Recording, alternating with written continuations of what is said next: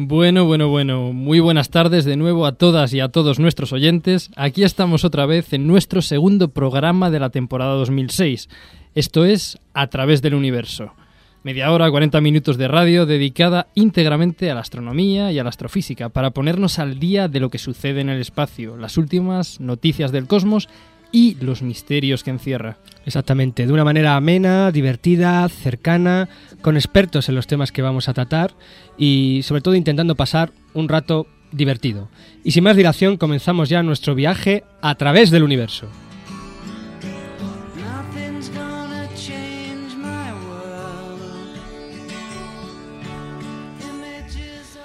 Yo me llamo Emilio García y aquí a mi lado tengo a Pablo Santos. Trabajamos en el Instituto de Astrofísica Andalucía del Consejo Superior de Investigaciones Científicas y por supuesto tenemos también a nuestro querido colaborador, a la fuerza y sin embargo amigo, Felipe Astrologuito. Hola radio oyentes, soy Felipe Astrologuito y desde estos micrófonos voy a informarles de lo último en cartas astrales, Basta. lo que influyen en nosotros las estrellas. ¿Qué voy a hacer contigo? Quiero una sección para mí. ¿Qué voy a hacer contigo? Quiero una sección Es para un programa mí. de astrofísica, no de astrología. Vale, venga. Para astrología ya tienes otros canales. Ay, Dios mío. Bueno, vamos a no perder más el tiempo y vamos a nuestra primera parte del programa. Las noticias astronómicas más, más rele- relevantes de nuestra semana. Las llamadas astronoticias.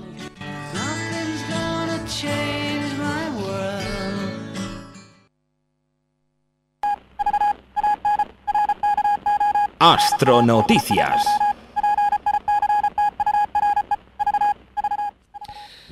Un grupo de científicos holandeses ha descubierto, a través de las observaciones realizadas con el telescopio de infrarrojos Spitzer, la existencia de los ingredientes básicos de los precursores del ADN. ADN, yo, yo, yo, yo eso sé lo que es. Yo, ¿Tú sabes lo que es yo eso? lo he estudiado, sí, con la gente ¿Sí? de cartas astrales, sí, sí, es la famosa astrología de los gnomos. Pero ¿cómo- ADN, cómo? astrología de los gnomos. Felipe, ay Dios mío, Dios mío, si es que ¿por qué tengo que aguantar yo esto? ADN significa ácido desoxirribonucleico. ¿De eso sí que? Y además burro, no se escribe con G.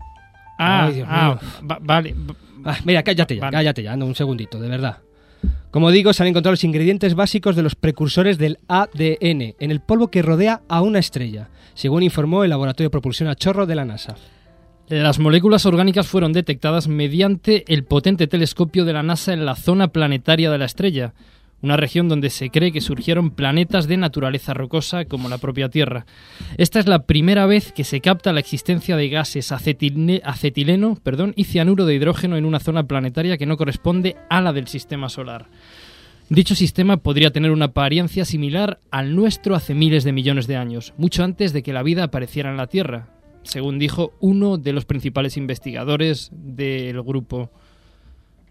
Y es que efectivamente, en presencia de agua, el acetileno y el cianuro de hidrógeno se unen y forman las unidades químicas esenciales de la vida, el ADN y las proteínas. Uno de los autores del estudio dijo que en un tubo de ensayo y sobre una superficie adecuada en la que estos ingredientes puedan concentrarse y reaccionar químicamente, puede obtenerse una muestra de compuestos orgánicos, incluyendo los aminoácidos, la base de la vida, y una base de ADN llamada adenina. Pasamos a otros asuntos, Emilio. Un grupo de astrofísicos estadounidenses y españoles han descubierto un nuevo planeta en órbita alrededor de una estrella joven situada a unos 100 años luz de distancia de la Tierra. Para ello han utilizado un telescopio de tan solo un metro de diámetro, pero con un nuevo instrumento y con una técnica novedosa. Esta es la clave de, de la noticia, porque el encontrar un planeta en una estrella implica normalmente utilizar un telescopio muy grande, ya que son objetos que están muy lejanos. ¿no? La idea es que se ha utilizado precisamente uno pequeño, de un metro. Esto sugiere que este nuevo instrumento acelerará espectacularmente el ritmo de descubrimiento de los llamados exoplanetas, o planetas fuera del sistema solar. La detección y caracterización de exoplanetas similares a la Tierra que puedan albergar vida, eh, vida extraterrestre. Bien decir además que, que con esto, con este nuevo experimento, con esta nueva técnica, la eficiencia y la muestra de los planetas conocidos extrasolares podrá multiplicarse por 10. Y terminamos con nuestra sección de astronoticias y pasamos ya al plato fuerte de nuestro programa, nuestro tema de la semana, nuestra sección Astrotema.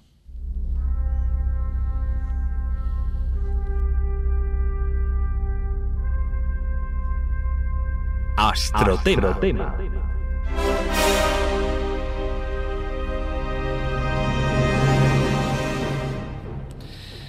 Muy bien, y nuestro tema de hoy es un tema que a nosotros nos encanta. Y qué mejor presentación para nuestro tema que una cancioncilla que le va ni caldedillo. También la conozco yo. Un rayo de sol. Oh, oh, oh. Me trajo tu amor. Oh, oh, oh. Dale ahí, a Tologuito. Un rayo de sol. Oh, oh. Me gusta, me gusta esta canción. Me gusta, ¿eh? ese que yo sabía me que te- recuerda a, mi- a- mi- mis épocas mozas cuando, cuando tenía novia. Vale, vale, no te enrolles. Pero, pero, pero bueno, a ver, astrologuito, Emilio, ¿qué, qué, qué diablos pinta esta canción ahora aquí? Por favor, que estamos a 24 de enero y hace un frío que pela. Pues por Mira, eso te- mismo- Tengo hasta las orejeras puestas. Pues ¿no? por eso mismo, Pablo, las de la para, radio. para ver si nos calentamos un poquillo, ya que hoy nuestro astrotema de hoy va dedicado a nuestro querido astro rey, al sol.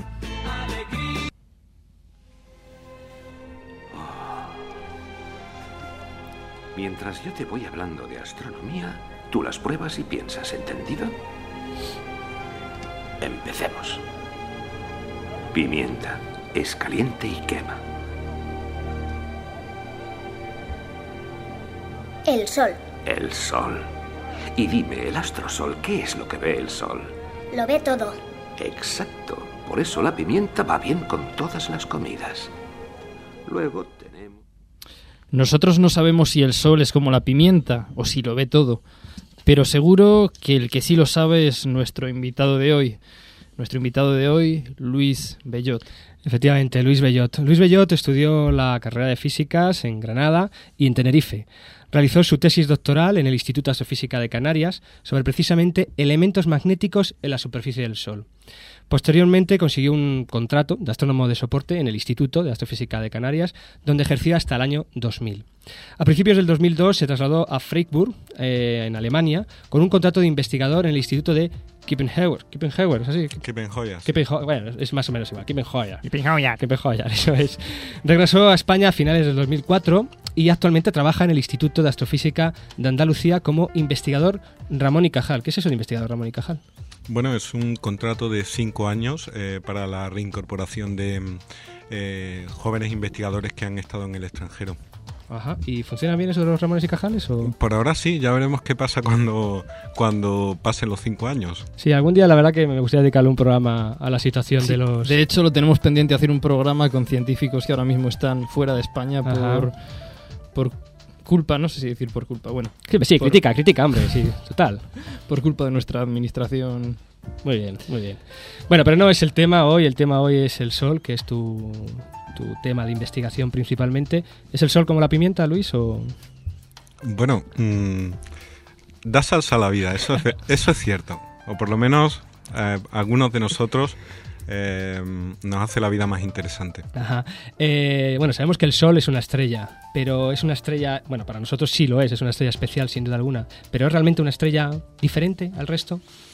No, mm, el hecho es que el Sol es una de las estrellas más normales que podemos encontrar en, en el universo. Eh, no es muy grande ni es muy pequeña. eh, no tiene una temperatura elevadísima, pero tampoco es de las estrellas más frías. Es decir, em, podemos resumir la situación diciendo que el Sol es una estrella del montón. Bueno, del montón, pero no para nosotros, ¿no? Para nosotros es Por supuesto que no. importantísima, ¿no? Mm, Una pregunta, una duda, Luis. ¿Qué edad tiene el Sol? Y si se sabe, si se sabe cómo, cómo nació. Bueno, pues eh, creemos que el Sol tiene aproximadamente unos 4.600 millones de años.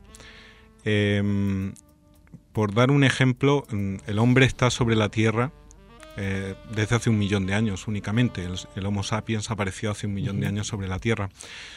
Y el Sol ha estado brillando mm, du- 4.500 eh, veces más tiempo del que el hombre lleva en la Tierra. Em, la formación del Sol es, es muy similar a la de cualquier otra estrella. Eh, comenzó siendo una nube de polvo y, gas enorme, muy fría, que por alguna causa empezó a contraerse. Entonces eh, el material de esa nube se fue concentrando en el, en el centro de, la nube y la temperatura comenzó a subir. Este proceso continuó ah, hasta que las temperaturas fueron lo suficientemente altas como para eh, que la est- protoestrella empezara a emitir luz. Y fue un proceso muy rápido, ocurrió solamente, eh, ocurrió aproximadamente en unos 10 millones de años. Perdona que te interrumpa, Luis. Con este mismo material se formaron también los planetas. Y, Sí, y- y nosotros mismos, recuerdo que en, que en el programa anterior comentábamos algo. Felipe Astrologuito hizo además una pregunta a propósito de que podían morir las estrellas y formarse nuevas estrellas. ¿El Sol es una estrella de este tipo? Sí. Es sí. una estrella de segunda mano para. Sí, exacto. Eh, tiene material reciclado de otras estrellas. Y con respecto a tu pregunta anterior, eh, los planetas también eh, surgieron en este mismo proceso en el cual el, Sol nació. Son los planetas, digamos, son los pequeños restos que quedaron de la formación del Sol. A mí me gustaría un poco que, ahondaras un poco más en, en la fuente de energía del Sol, es decir, cómo realmente se produce esa energía que llega a la Tierra y que gracias a ella podemos estar aquí y explicarlo aquí, ¿no? Bueno, eh, la temperatura en el, en el interior del Sol es muy elevada, es aproximadamente 15 millones de grados. Eh, esas temperaturas tan elevadas, junto a una alta densidad, eh, permiten que, que tengan lugar reacciones de fusión nuclear. Es parecida a la energía atómica, es un proceso similar, no exactamente el mismo, eh, mediante el cual cuatro protones se unen para formar un átomo de helio. Eh, en el proceso se pierde un poquito de masa y se libera bastante energía. Esta energía es la que eh, mm, calienta el Sol y se va propagando desde el interior hasta el exterior. Desde el núcleo del Sol. Desde el núcleo del Sol, exacto, hasta el exterior, eh, de, de donde escapa en forma de radiación visible, ¿no? Es lo que nosotros vemos brillar el Sol porque eh, los fotones que, que emite han sido creados en su interior, en el núcleo. Y ¿Qué es eso? Yo eso de los fotones no sé. ¿Qué, qué, qué son fotones? Eso me suena a fotones... Pues es radiación, es eh, energía, básicamente, ¿no? Son ondas. Energía luminosa. Eh, sí, exacto. Vale. Muy bien, la verdad que me, me tienes sorprendido. ¿eh, Yo Felipe? no lo hubiera podido explicar mejor. De verdad, ¿eh? increíble. ¿eh? Eh, ¿Qué te iba a preguntar? Eh, el año, en la temporada pasada, el, perdón, el programa pasado hablamos un poco de cómo nacen las estrellas, has explicado un poco cómo nace el Sol, que más o menos el proceso es similar, y también preguntamos eh, cómo morirá, cómo morían las estrellas, cómo morirá el Sol y cómo, digamos, cómo, cómo será ese, ese proceso para los planetas cercanos, entre ellos nosotros. digamos. Bueno, el Sol mm, ahora mismo está en, en prácticamente la mitad de su vida estable. Em, todavía quedan aproximadamente unos 5.000 o 6.000 millones de años. O sea que de momento podemos estar Sí. tranquilos. La única cosa que va a suceder es que mm, conforme pase el tiempo y el Sol evolucione, eh, va a empezar a aumentar su brillo. Dentro de 3.000 o 4.000 millones de años, eh, el brillo será significativamente más alto que, que el que observamos O ahora. sea, la cantidad de energía que emite será, será Exacto, mayor, digamos. Exacto. Eh, y por tanto, bueno, pues eso afectará a la Tierra y a los demás planetas porque su temperatura también va a aumentar. Eh, si recibimos más energía del Sol, pues la temperatura del planeta aumenta. Eh, el Sol es una estrella normal, como dije antes, y, y también su muerte va a ser normal. No va a ser de las más espectaculares que podemos encontrar en el universo. Llegará un momento en que el hidrógeno que existe en el núcleo del Sol se consuma completamente y entonces las reacciones de fusión nuclear ya no, ya no podrán continuar. O sea, me estás diciendo que ese hidrógeno que ahora mismo se está convirtiendo en helio y que es el que produce la energía, llega un momento que se consuma y se, co- se quede convertido en un núcleo de helio, digamos. Se le, acaba, se le acaba de alguna manera el combustible Exacto. básico a la estrella, Eso sería el hidrógeno. En ese momento, como el núcleo no está produciendo energía, eh, no puede mantener el peso de las capas que hay por encima y empezará a contraerse. Claro, que el, El sol, que, que el Sol, aunque esté en estado de, de plasma o de gas muy excitado, mm, ese gas tiene, tiene una masa, a pesar de lo que nos pueda parecer, ¿no? Por supuesto. Cuando uno piensa en gas, dice, va, la atmósfera, no sé qué, no sé cuál. La atmósfera que está sobre nuestras cabezas pesa. El Pesa. gas del Sol pesa y mucho más. Pues sí, eh, el Sol en total pesa aproximadamente 300.000 veces la Tierra, nuestro planeta Tierra. Es decir, es gas, Ahí pero, es, es en- 300, enormemente pesado. 300.000 Ajá. tierras. Ajá. Entonces, bien. cuando el núcleo deje de producir energía por la conversión de hidrógeno en helio, eh, sufrirá un colapso. El peso de las capas superiores es tan alto que lo va a, que lo va a comprimir. Y eh, eso va a hacer que aumente otra vez la temperatura.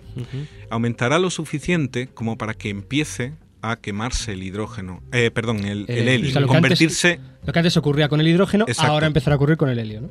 y dará lugar a carbono y a oxígeno.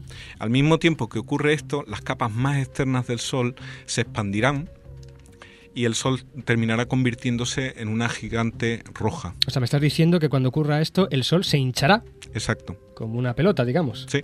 Ajá. Y llegará un momento en que eh, engullirá a- al planeta Mercurio. Al mismo tiempo, bueno, eh, es un proceso muy rápido. Una vez que ocurra eso, mm, eh, la muerte de la estrella está muy próxima. Muy rápido a escalas astronómicas. De, de- de qué Sí, miles? exacto. De, de- Eh, de cuántos millones de años estamos mm, hablando?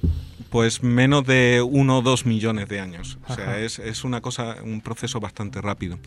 Eh, las capas más externas del Sol serán expulsadas en una explosión violenta y eh, finalmente solamente quedará el núcleo, un núcleo de carbono y oxígeno, eh, que no tiene suficiente temperatura para, para mm, seguir transformándose en elementos más pesados, no va a poder tener reacciones nucleares de fusión nuclear eh, más, sof- más sofisticadas o más complicadas y eh, esto hará que bueno pues el núcleo se transforme en una enana blanca que poco a poco se irá eh, enfriando sin por no tener ningún aporte de energía hasta que deje de brillar y se convertirá en una enana oscura, ¿Y, en y- una y enana esto negra. pasa- ¿Y esto pasará cuándo?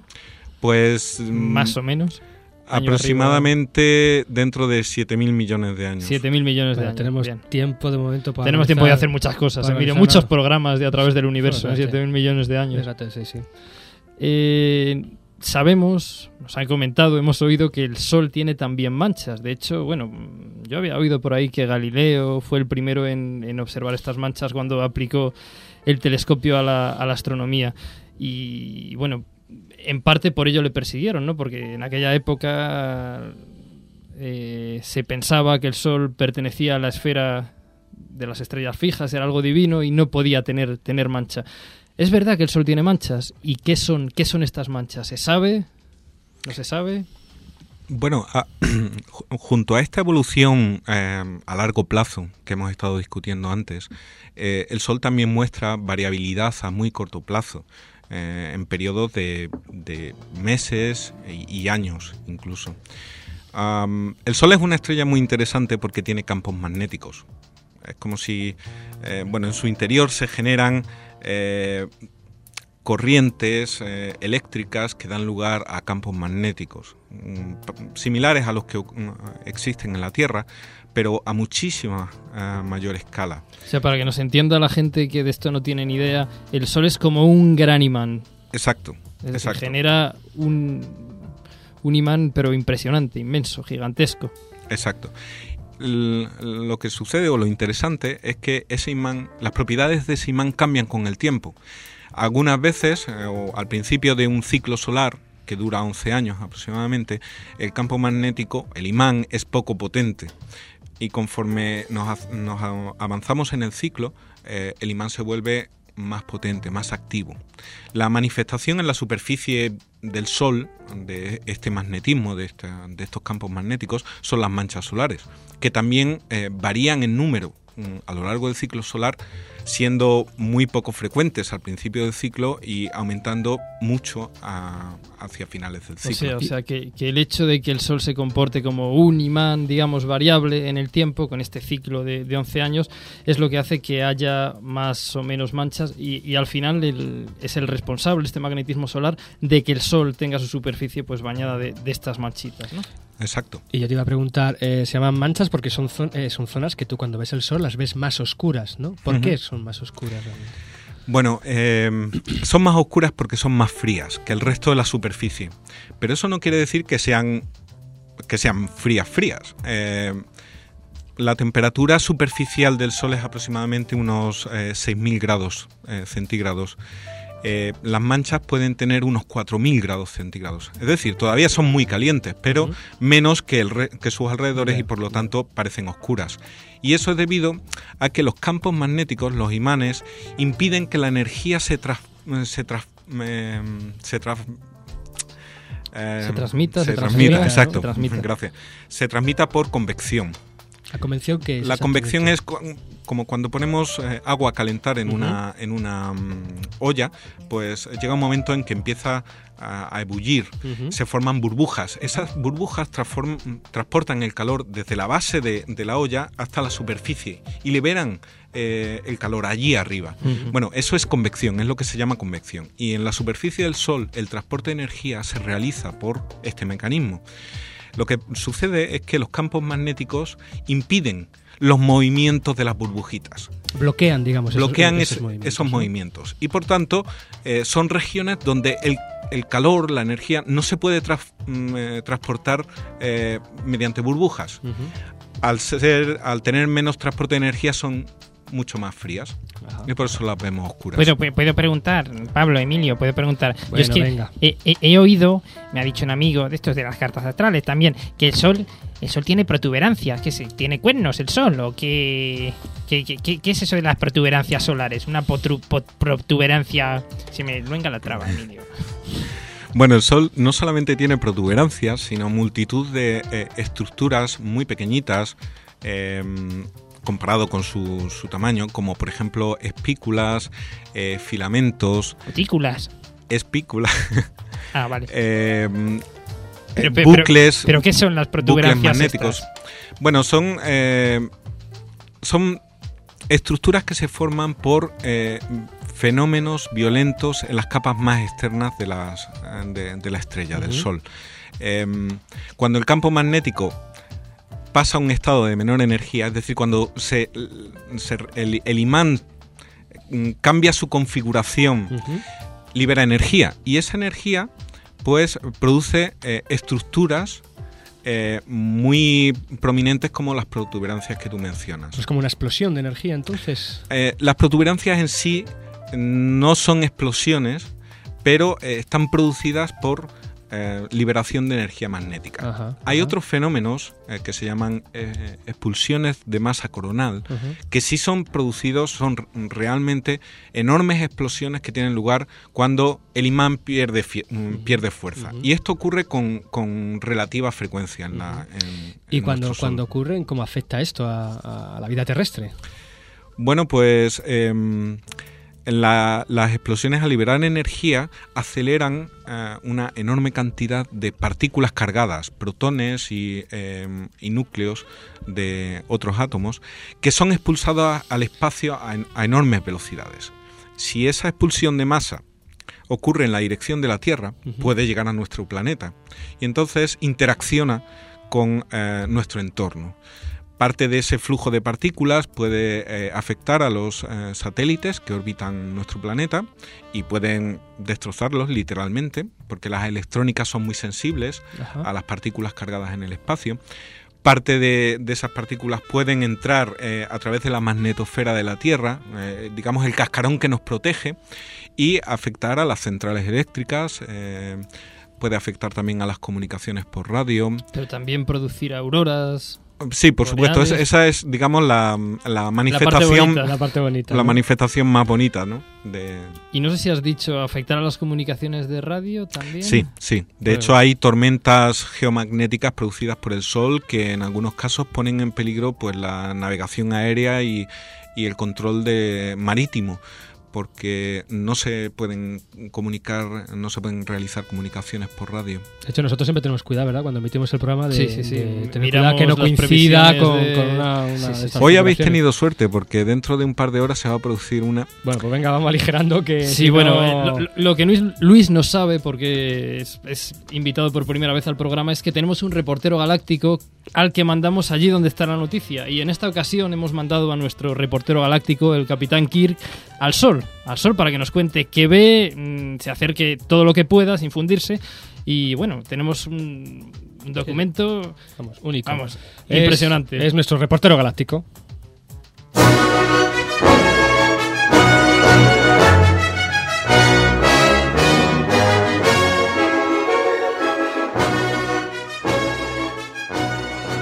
Muy bien, contactamos con el capitán Kirk, que según nos acaba de comunicar está ya muy cerca de las inmediaciones del Astro Rey.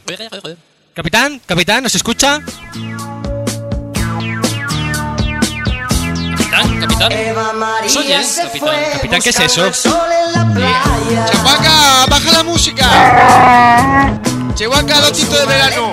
Pídame a mí una de chopito, hombre. Capitán, está usted ya cerca del sol. Oye, dime. Sí, estoy aquí, he llegado hace un rato. El tiempo de sacar la hamaca, que por cierto la he tenido que clavar con tachuelas en la superficie de la nave y no he podido poner la sombrilla, así que me estoy poniendo... Menos mal que me he traído la cremita que me sobró del verano, Nivea Factor Pantalla Total y estoy perfectamente. Bueno, bueno, cuidadito, capitán, que está usted muy cerca del sol y allí tiene que haber una radiación espantosa. Tenga mucho cuidado. Cerca del sol está el Chihuahua.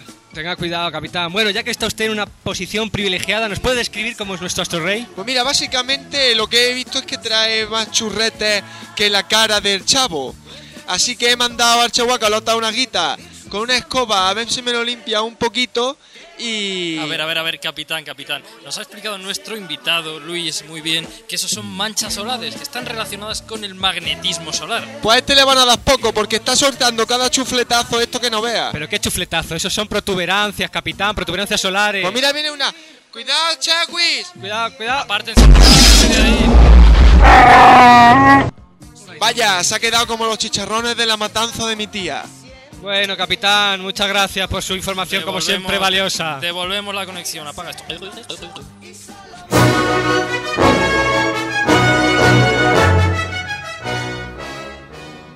Bueno, como vemos, un documento único, nuestro capitán Kirk siempre, siempre, ¿dónde está la noticia? Muy bien, Luis, pues muchísimas gracias por tus valiosísimas explicaciones sobre cómo es nuestro Sol. Esperamos también tenerte en otro programa. Eso, eso iba a decir yo, que esperamos contar contigo yo, en, en otra ocasión para que nos sigas desvelando Por misterios supuesto, de, cuando de, queráis. nues- de nuestra estrella. Y como siempre, pues dedicarte una de tus canciones favoritas, que además tiene un título muy, muy astronómico, Vía Láctea de Franco Battiato.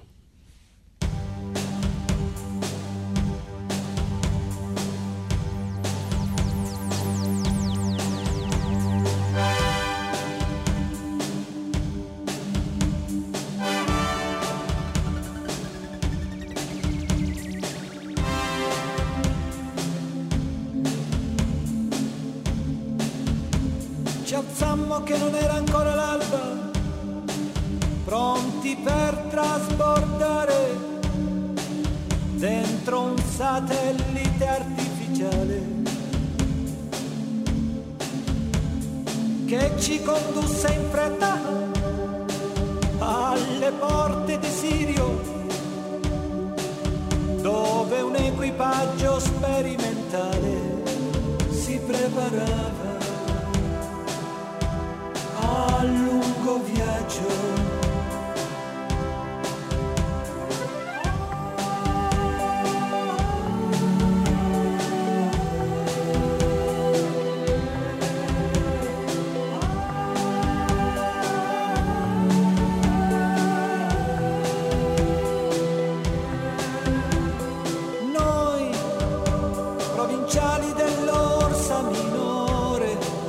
alla conclusione degli spazi interstellari e vestiti di grigio chiaro per non disperdersi.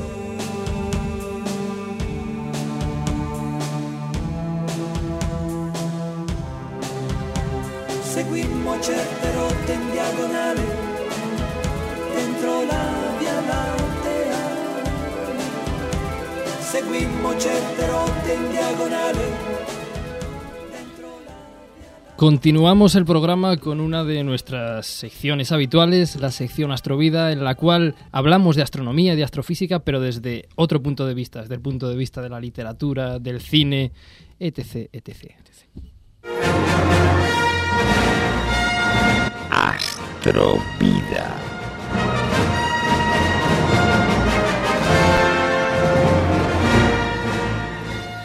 En el programa pasado comenzamos una nueva sección dentro de Astrovida. Son nuestros astroseriales. Astroculebrones, Astros- astroculebrones, astroculebrones. Luego hablaremos de tu sección, ¿vale? Astroseriales. Han sido miles y miles y miles de cartas, correos electrónicos, mensajes, SMS, MMS, por telégrafo, por, por mensajería, vamos, increíble la cantidad de mensajes que han llegado a nuestra redacción suplicándonos que no podían aguantar toda una larga semana sin conocer el desenlace de nuestro primer astroserial. Astroculebrones. Astroserial. Sabemos que la expectación ha sido enorme y según nos comunican nuestros compañeros de soporte técnico, en este momento estamos batiendo récords de audiencia. ¿Es así, Ana? ¿Es verdad? ¿Nos están escuchando? ¿Cuántos, Emilio? Tres. Tres, Pablo. Tenemos tres oyentes, de verdad. Mamá, papá, mi novia y... Bueno, cuatro contando el invitado. Así que, sin más dilación, continuamos con nuestro astro serial, el harén de Pickering. Astroculebrones.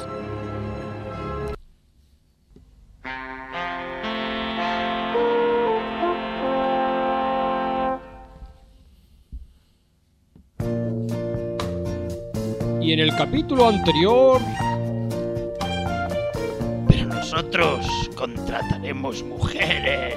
¿Mujeres? Haciendo astronomía, Dios mío. ¡Niña! ¿Cuántas estrellas lleva ya? No me distraigas, que me pierdo. ¿Y este trozo tan largo en esta placa qué es? Me llamo Henrietta Swan Levitt y me gustaría trabajar en su proyecto. Henrietta entró en el observatorio de Harvard en el año 1893, pero una enfermedad que la dejó sorda de por vida hace que ella misma se despida. En 1902, con 34 años, retorna al observatorio, esta vez como asistente, pero llegaría a ser encargada del departamento de fotometría. Henrietta trabajó en el proyecto de Pickering extensivamente, hasta el punto de analizar ella solita 108 placas fotográficas. Pero en este trabajo Henrietta se dio cuenta de algo mucho más interesante. Henrietta, hija mía, que te vas a dejar los ojos con tanta placa fotográfica. Es curioso. Fíjate en esta fotografía y concretamente en esta estrella. Y ahora mira la misma estrella, pero en esta fotografía hecha unos días después. Anda, ha cambiado su brillo, está más gorda. Lo que Henrietta había detectado era una estrella variable. Son estrellas que aumentan y disminuyen su brillo cíclicamente, con un determinado periodo. Henrietta se fascinó con este tipo de estrellas y ella solita descubrió nada más y nada menos que 2.400 estrellas variables. Para que se hagan una idea, será la mitad de todas las estrellas variables conocidas hasta la fecha. Pero no solo eso, Henrietta descubrió que una clase particular de este tipo de estrellas variables, las llamadas cefeidas, cumplían una relación muy peculiar. Cuanto más luminosa era la estrella cefeida, más largo era el periodo con el que su brillo variaba. Estrella, más tiempo tarda en variar su brillo. Esta relación es la llamada relación periodo-luminosidad y es tremendamente importante para los astrónomos, ya que nos permite obtener algo muy difícil, muy difícil en la astrofísica, que es la distancia a la que están las estrellas y por ende las galaxias. Efectivamente, Emilio, midiendo el periodo de una de estas estrellas podemos calcular su luminosidad, es decir, la energía que ésta emite. La diferencia entre la luminosidad y el brillo aparente de la estrella en el cielo depende exclusivamente de la distancia a la que ésta se encuentra, y por tanto podemos obtener esta distancia. Efectivamente, Henrietta comunicó su descubrimiento al director del observatorio, Pickering, pero este no dejó que Henrietta lo divulgara. De hecho, el artículo original, donde se muestra el descubrimiento, está firmado exclusivamente por Pickering. Señorita, dedíquese a lo que tiene que dedicarse y deje la ciencia para los hombres.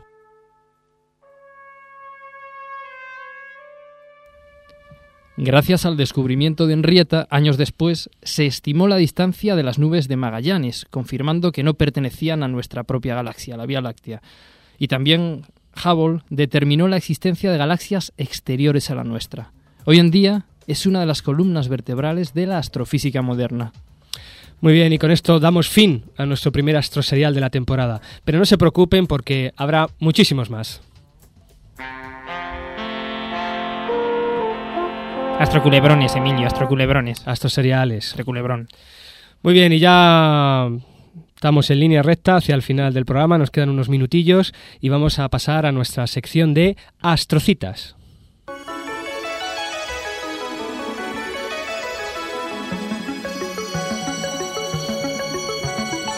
Astrocitas.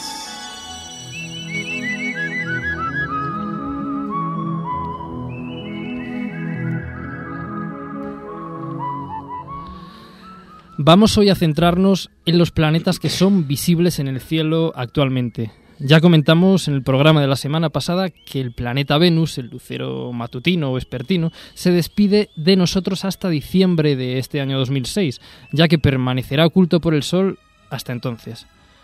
Oculto Venus, uno de los planetas más brillantes, ¿qué planetas podemos observar este mes, Emilio? Pues por ejemplo Marte. Marte que ustedes lo distinguirán como una pequeña pelotita de color anaranjado alto en el cielo sur-suroeste, más o menos, sobre la caída del Sol, que se está alejando rápidamente de la Tierra, después de haber estado en, en- oposición durante el mes de, de noviembre de La 2005. oposición, eso se usa para hacer las cartas astrales. Tú coges la oposición de cuando ha nacido Emilio, cuando ha nacido Pablo, cuando ha nacido Ana y haces una carta astral muy chula. Entonces, Pablo, explícale, esto- explícale, Pablo, lo que es oposición astrologuito, anda. Yo tengo que explicárselo. Explícaselo. Siempre tengo que sacarle yo a este hombre. sácale porque ya estoy harto ya. A ver, a ver, oposición es realmente cuando el planeta está alineado junto con el Sol y con la Tierra. Entonces tendríamos Sol, Tierra, planeta. En el caso de que sea un planeta interior a la Tierra, no se llama oposición. ¿Cómo se llama entonces? Se llama conjunción. Oh, qué bien. ¿Y otro planeta que se pueda ver en el El cielo? otro planeta que podemos ver es Júpiter. Júpiter es la, bueno, la estrella, el astro más brillante en el suroeste antes y durante el anochecer. Eh, la mucho menos brillante estrella Alfa de Libra, la estrella más brillante de la constelación de Libra, estará a solo un grado de distancia de Júpiter en el cielo a principios de la semana para irse alejando gradualmente de esta estrella. Ahora que has dicho lo de estrella, eso sí me gustaría que, que comentaras algo. La diferencia realmente, cuando salimos al cielo y vemos el cielo, pensamos que hay muchas estrellas, pero realmente muchos de ellos, bueno, algunos de ellos son planetas. En algún programa hemos comentado la diferencia. ¿Podrías decirle a nuestros radioyentes qué Bien, diferencia, hay- hay cómo dos- distinguir entre planeta y Esto estrella? de que me preguntes cosas que no están preparadas, Emilio, hay dos diferencias fundamentales. Primera diferencia, las estrellas titilan, su brillo varía mm, de manera ostensible cuando uno las mira, mientras que un planeta no, un planeta refleja la luz del Sol, está mucho más cerca a nosotros, no brilla con luz propia y su luz digamos que es como más fija. No es afectada tanto por las variaciones de la propia atmósfera terrestre, sino que es más, más estática, Más estática, digamos, ¿no? para entendernos. Y otra de las diferencias fundamentales, por la que se llaman planetas, que también lo explicamos en uno de los programas, es que se mueven respecto a las estrellas de fondo. La palabra planetes, recordemos que venía del griego, que significaba errante. Eran astros que erraban, que se movían respecto a las estrellas que estaban fijas en el fondo de cielo, que son, que son el resto. Pues muy bien, otro de estos errantes que podemos ver es Saturno, que es visible a partir del crepúsculo hacia el este, noroeste, entre Castor y Pollux, dos constelaciones. No, Castor y Pollux, dos Eh, estrellas, dos estrellas, perdona, de la constelación de... Sobre las 10, eh, local estará situado alto hacia el este. Un momento óptimo para echarle un vistazo quizás al planeta, en mi opinión, más bonito que hay en el sistema solar. Pues desde luego que sí, Saturno es uno de los planetas que más encandila cuando uno lo ve por primera vez. Y además es la mejor época del año para verlo, ya que está muy alto en el cielo y además alcanza la oposición, es decir, este alineamiento Sol, Tierra, planeta, eh, la alcanza el próximo 27 de enero. Va a estar entonces muy cerquito a la Tierra, va a ser muy brillante. Y bueno, como he dicho, la contemplación de los anillos de Saturno con un telescopio es uno de los espectáculos más cautivadores mm, y que más nos pueden enganchar para, para aficionarnos a, a la astronomía. Yo recuerdo la primera vez que vi este planeta ya por el siglo XVIII, uy, allá, bueno, hace Sí, mucho tiempo, sí, sí, sí. y me acuerdo como... ¿Cómo, se, que cómo- hubiera cómo se te ponen los pelos, Pablo? No sé, Como escarpias, Como Emilio, como escarpias, sí, sí. totalmente. A mí igual, a mí igual. Muy bien, pues vistas las astrocitas, terminamos este segundo programa. Yo quiero una sección para mí. Sí, el próximo día. Emilio. De segundo programa de A través del universo, recordando como siempre la dirección de correo donde podéis inscribir. La Pablo. dirección es universo.iaa.es. Repito, universo.iaa.es. Y también, también recordando que los programas los, podemos bajar de internet una vez que se han emitido en la dirección, Emilio. www.iaa.es barra radio IAA. Y bueno, muchísimas gracias a nuestro invitado Luis y por supuesto a Ana que ha estado manejando la nave de a través del universo. Fantástica, es que ni un bache ni nada. ¿eh? No, no, no, no, no. Yo, no- yo, yo no he notado nada. Ah, ¿Tú, perfecto, Emilio? vamos, una suavidad increíble. Yo sí, yo sí, yo a mí se me han callas. revuelto un poco Bueno, lo- tú ya la- la- las tripas, me ha sentado mal la... Eso es la comida de hoy. Bueno, pues un besazo para todos y nos vemos en el siguiente programa.